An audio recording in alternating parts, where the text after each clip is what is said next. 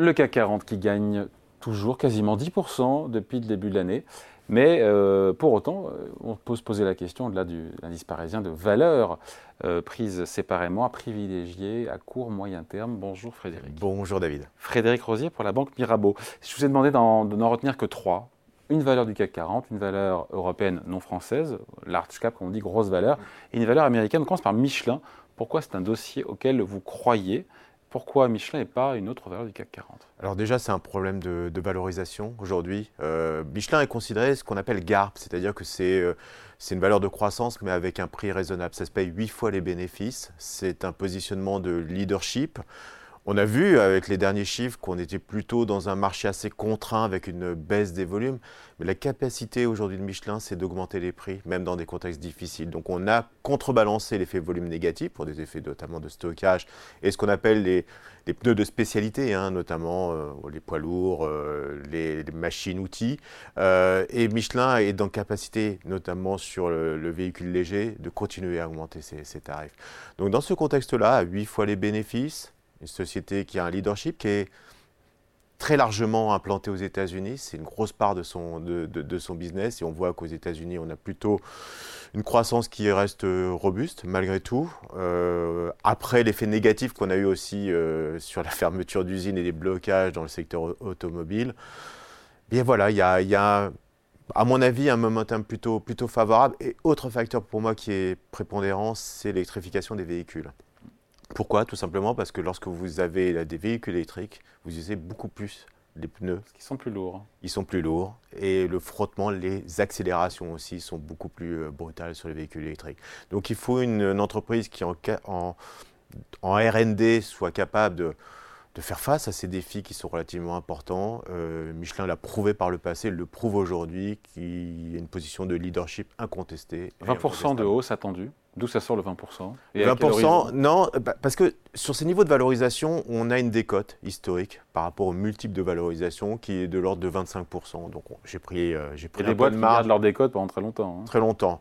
Maintenant, je répète, hein, il y, a un trend qui est extrêmement favorable. Il y a une histoire à raconter. L'électrification fait partie de cette histoire. Il y a aussi un effet qui va être, à mon avis, favorable. C'est on a eu une accélération de la hausse des matières premières. On est plutôt dans une décrue des matières premières. Donc on a un effet ciseau Enfin, un ralentissement de la hausse. Hein. Voilà, exactement. Un ralentissement de la hausse, euh, mais toujours une entreprise qui maintient des prix élevés. Donc, on a une capacité à maintenir des niveaux de marge relativement élevés. Donc, il n'y a pas de raison d'avoir cette décote euh, historique sur le titre. 20% de hausse, à quel horizon? C'est difficile évidemment, à quel horizon mais euh, Déjà, je pense qu'on va bien, globalement bien finir l'année.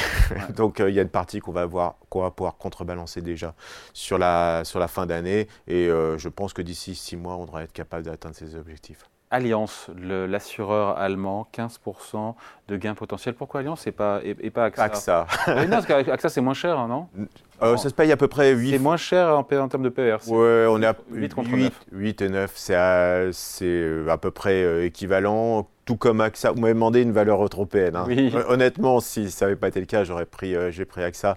Pour moi, c'est un peu les, deux les, jumelles. Hein, euh, honnêtement, on se paye effectivement 8 fois. Lorsqu'on regarde euh, d'ailleurs le, le, payout ratio, le dividende compris, on est sur un rendement quasiment de 7,5 parce qu'il y a des plans de rachat d'actions.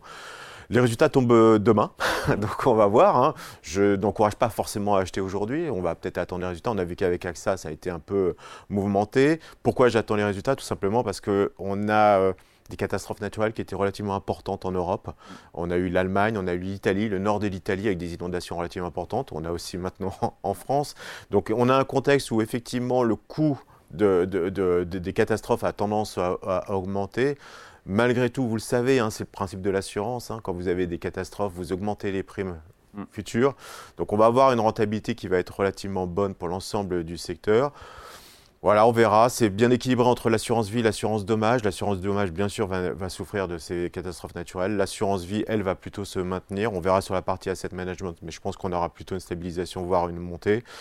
À 8 fois les bénéfices sur, 2000, euh, sur 2024 avec un, rendement à 7,4, si on incorpore le rachat d'actions, je pense que c'est effectivement une bonne opportunité. Et on a des ratios de solvabilité qui sont parmi les meilleurs du secteur. Allez, dernière valeur, c'est AMD. On part aux États-Unis, on part sur le Nasdaq. Dans les microprocesseurs, 30 à 40% de, potentiel haussier. Euh, j'ai regardé le titre a déjà gagné 75% depuis le début de l'année. Oui, euh, quand vous regardez Nvidia, mais je vais vous expliquer, euh, en début d'année, j'étais venu et je disais, mais on a trouvé un truc avec l'AI qui va nous faire monter les marchés, et notamment les marchés technologiques. Euh, alors AMD, c'est le concurrent d'NVIDIA, c'est le concurrent notamment sur ce qu'on appelle les GPU, c'est-à-dire les cartes graphiques, les fameuses cartes graphiques nécessaires à l'intelligence artificielle. Pas seulement, hein, vous avez également les, les crypto-monnaies, hein, vous le savez, sur, le Bitcoin notamment, on utilise la technologie par les, cartes graphiques, le gaming également. Mais au-delà de ça, c'est vraiment l'intelligence artificielle. Donc je ne veux pas spéculer sur... Euh, le chiffre d'affaires potentiel du secteur. On entend 3 000 milliards, 4 000 milliards. Ce n'est pas le problème. Aujourd'hui, on a clairement une croissance qui est très forte sur le secteur.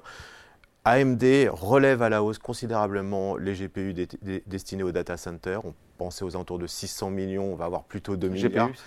C'est les, graphiques, c'est les graphiques processing units, hein, donc c'est les cartes graphiques. Euh, donc on a finalement des attentes qui vont être triplées, voire quadruplées. Le gâteau est en train de grandir, mais on va avoir un partage de ce gâteau. Donc AMD va prendre des parts de marché, une partie sur Nvidia. Ce n'est pas tout à fait le même positionnement, Nvidia plutôt premium, mais AMD est en train de rattraper son retard technologique. Donc je pense qu'on va avoir effectivement un rebalancing sur l'ensemble des cartes graphiques. Et pas seulement, on a aussi ce qu'on appelle les CPU. Vous savez, c'est les microprocesseurs, ces petits carrés que vous mettez dans les ordinateurs.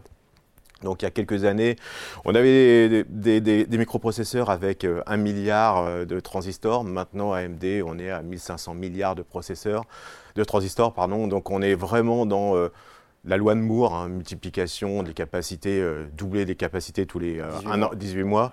Donc là, AMD est en train de prouver qu'on est capable de maintenir ces lois de Moore, alors qu'il y a quelques mois, on pensait que ce n'était pas possible. Et donc, on va avoir un concurrent, même pas un concurrent aujourd'hui, technologiquement, c'est des gens qui sont au niveau d'Intel, voire au-dessus d'Intel. Donc, quand vous voulez faire aujourd'hui de l'efficacité, notamment dans l'intelligence artificielle, il faut avoir à la fois le CPU, donc le microprocesseur, et la carte graphique. Quand vous avez un positionnement de deuxième sur le marché sur les GPU et de quasi leader technologique sur les CPU, vous avez une entreprise qui est face à un défi qui est incroyable, c'est celui de l'explosion de l'intelligence artificielle dans les prochaines années. Donc j'ai une ambition effectivement relativement importante sur, euh, sur le titre parce que je pense que on va avoir ce rééquilibrage derrière de l'intelligence artificielle et l'accélération du développement au sein des entreprises, euh, des investissements sur ce secteur. Voilà donc ces trois valeurs, Michelin Alliance AMD, shortlist signé Frédéric Rosier pour la banque Mirabeau. Merci. Merci David.